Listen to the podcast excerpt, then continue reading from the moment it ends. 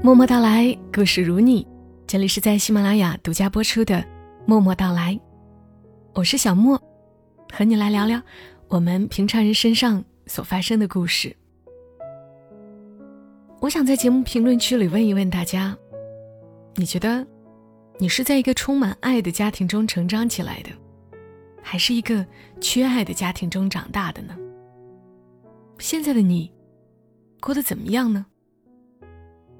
关于这样的话题，背后有太多的故事。我今天就是要和你分享一个特别打动我的关于家庭、关于成长的故事。故事的作者是爱讲故事的工程师 WSS，你在知乎上搜索用户 WSS 就可以找到他。今天把他讲的这个故事分享给大家。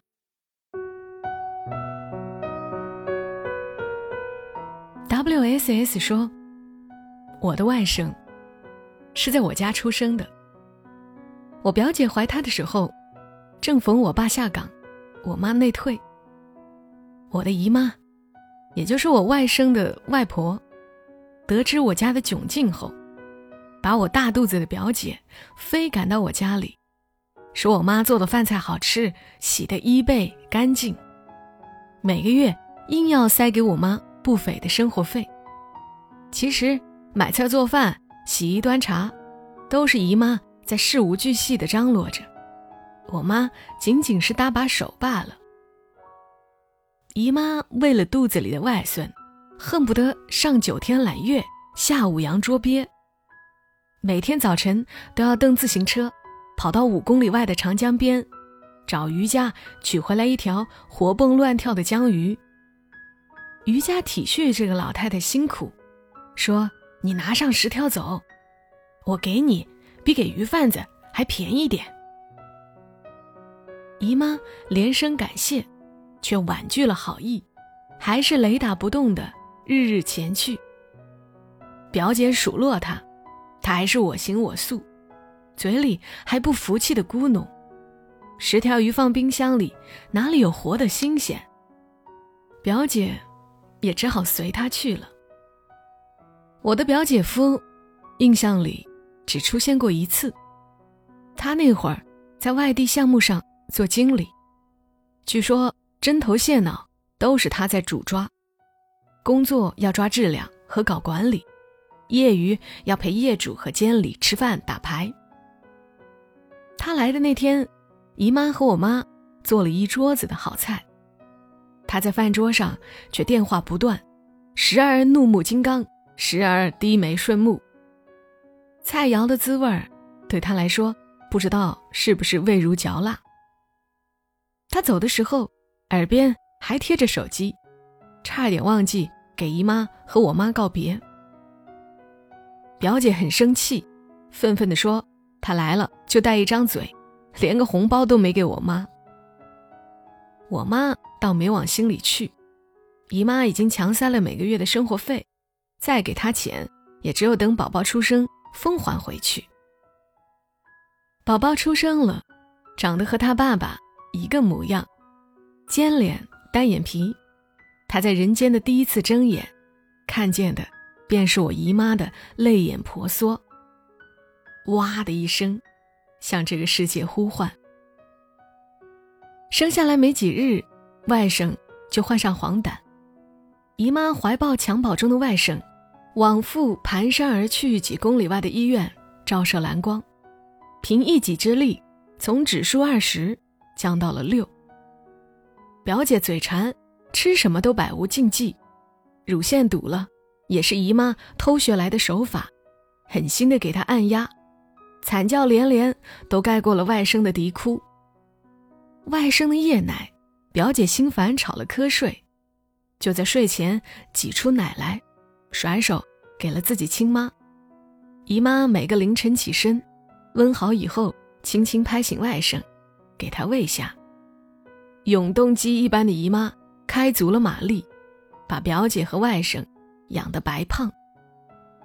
照料外孙的辛劳，对姨妈来说是甘之若饴的。可表姐却不这么想。他眼瞅母亲付出太多，但表姐夫和他父母连来观光的兴趣都缺缺，不由得心态不平。他和表姐夫在电话里大吵一架。没过几天，表姐夫来了，急急的要把儿子接回去老家，给父母亲去带。姨妈当然舍不得，她跟女儿和姑爷反复说：“宝宝这么小，到农村怕不适应。”表姐完全没有理会他的思绪，大大咧说：“妈，你就别操心了，就让他帮忙带段时间，你也休息休息。”话已至此，姨妈只好强忍住了不舍。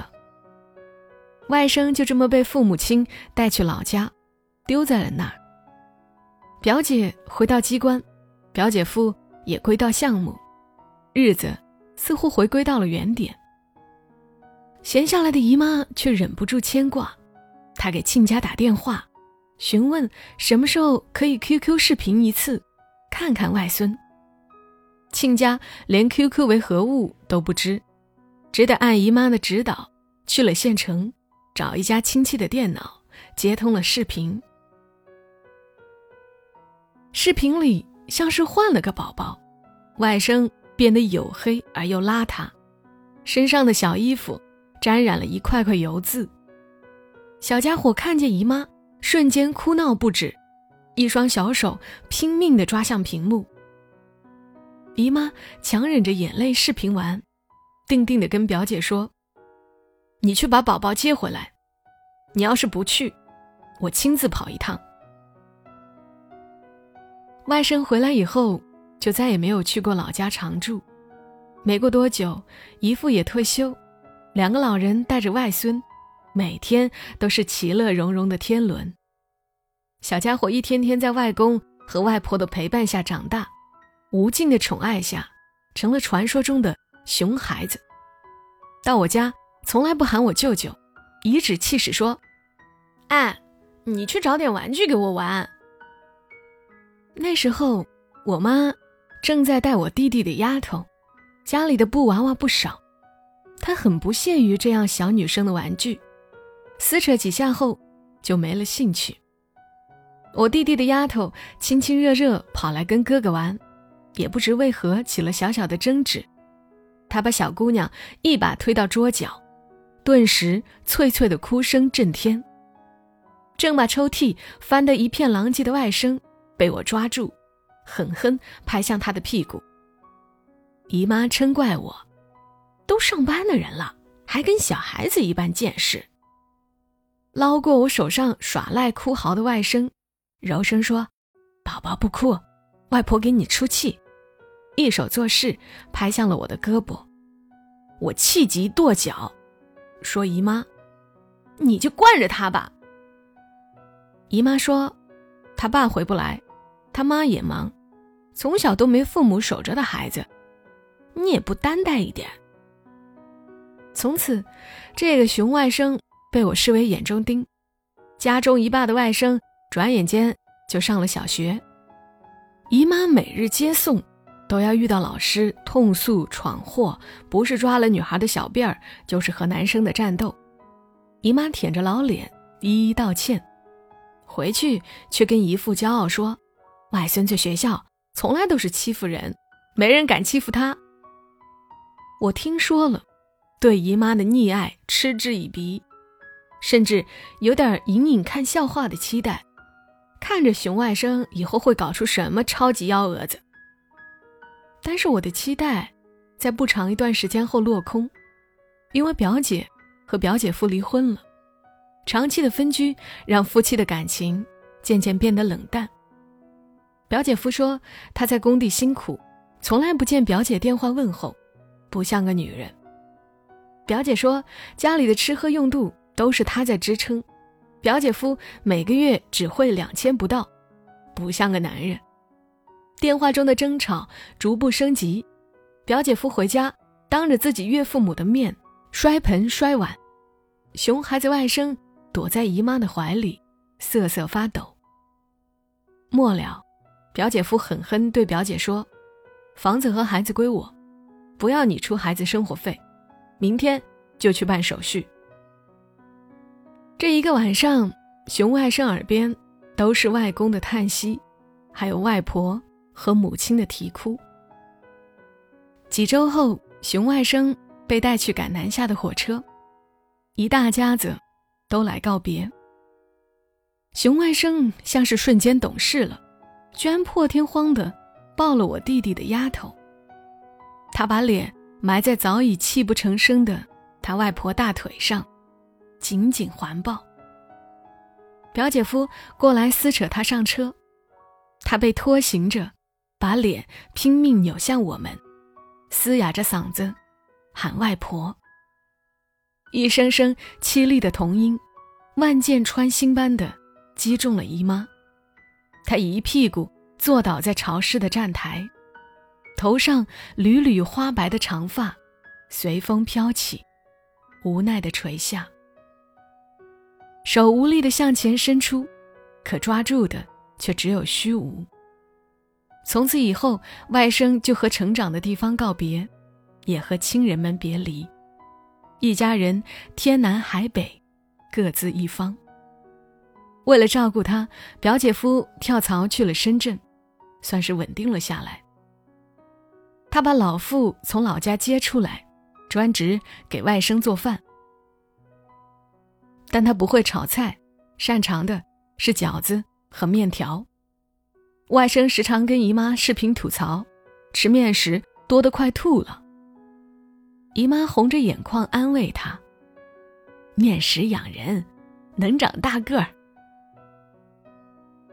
外甥懵懂的点头，渐渐的，外甥在视频里说的话开始少了，只有得了奖状才会兴奋的和外婆连接视频，然后把纸面贴紧屏幕，再一字一字的念给外婆听。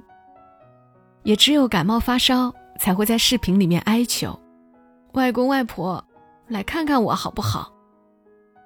姨父姨妈便苦苦央求前表姐夫去探望自己的外孙。好说歹说得到允许后，连忙大采购外孙好吃的土特产，找个麻袋扛肩膀上，不远千里，背到深圳。饭桌上，两个老人就像石化了一样，静静看着外甥狼吞虎咽琳琅的菜肴，就像要把他抠进眼窝里。外甥初中以后，表姐和前表姐夫各自组建了家庭。他的父亲娶了隔壁城市的女人，结婚后去那座城市买了房子，得了一个女儿。他的母亲嫁的是相邻省份的男人，结婚后办停薪留职，离开家乡，也得了一个女儿。外甥被送去了住校，周末放假回来。父亲则奔波去了后妈所在的城市，一面也难得见到。所幸学习成绩却一直出类拔萃。他一个人平日放假便静悄悄的在家里玩网游，饿了就拿上父亲的饭卡去食堂解决温饱。寒暑假去母亲那里，眼望着母亲怀里的妹妹。讷讷的发呆，只有假期去了姨妈和姨父那里，才有了一点少年的生气。我去看他，他安静的像个待字闺中的厨子，可但凡叫他的名字，就像脚底装了弹簧一样，马上飞奔到了我的身边，糯糯的轻声问：“什么事情？”乖巧懂事的异常，给他随意交代的事情都当做金科玉律。姨妈一次随意说把冰箱换个位置，本意是让他帮助姨父搭把手，他却无声无息地跑去，使出吃奶的劲儿，三开门的冰箱也纹丝不动。但他狠咬牙关，蹲坐下来，死命地拉扯底座，硬生生拽动了冰箱。活干完了，瓷砖上尽是大颗汗水的印字。双手的虎口被拉出了大大的血印。姨妈一边给他擦拭酒精和碘酒，一边心疼责备。他憨憨笑着，脸上咬牙切齿的狰狞不见了，像是被阳光温暖的向日葵。如今的外甥已经许久不见，他在学校备战高考，但在周末会偶然给儿时陪伴他的亲人电话。他怯怯地对我说：“舅舅，你能不能帮我照顾外婆外公？”我笑着说：“他们每天广场舞和太极功，不知道有多充实，还用得到我照顾。”他还是坚持说。舅舅，麻烦你有时间就去看看他们。我觉得他们需要有人陪伴。我沉默了，因为那个寡言的少年，是我想不到的心细如发。郑重答应他这个唯一的请求。动和静，狂和柔，就这么奇异的发生在一个少年的身上。那个孩子，熟悉又陌生。我问他理想，他说要去遥远的大学。再问他为什么，便不再出声。不由得感慨，缺爱的家庭走出的孩子，也可能一切安好，没有想象的惊世骇俗，但他们内心的某处，却有着不可测的深海。愿这片深海，永远都是平静的湛蓝。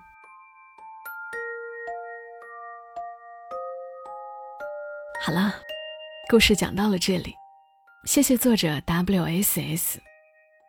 读到后面，我特别想我的外婆。我也有后妈，十一岁，刚上初中的时候，也离开了家。但可能因为小时候。得到过外婆、爷爷的疼爱，这些爱滋润过我，让我在很小的时候享受过任性的感觉，反而长大了就不任性了。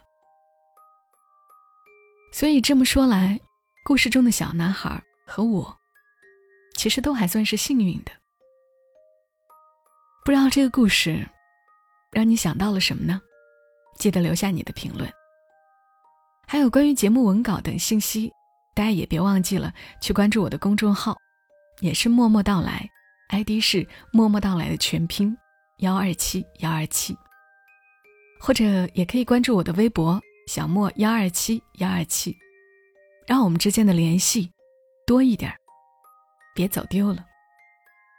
祝你也好眠，小莫在深圳和你说晚安。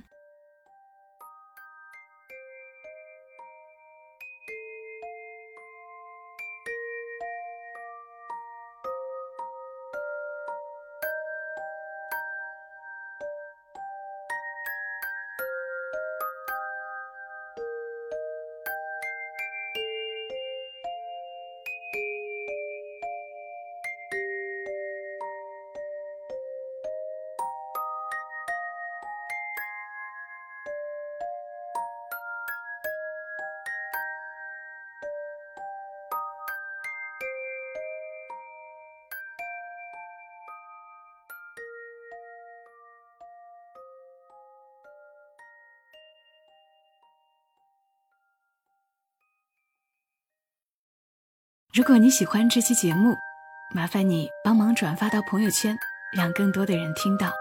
小莫在这儿，谢谢你。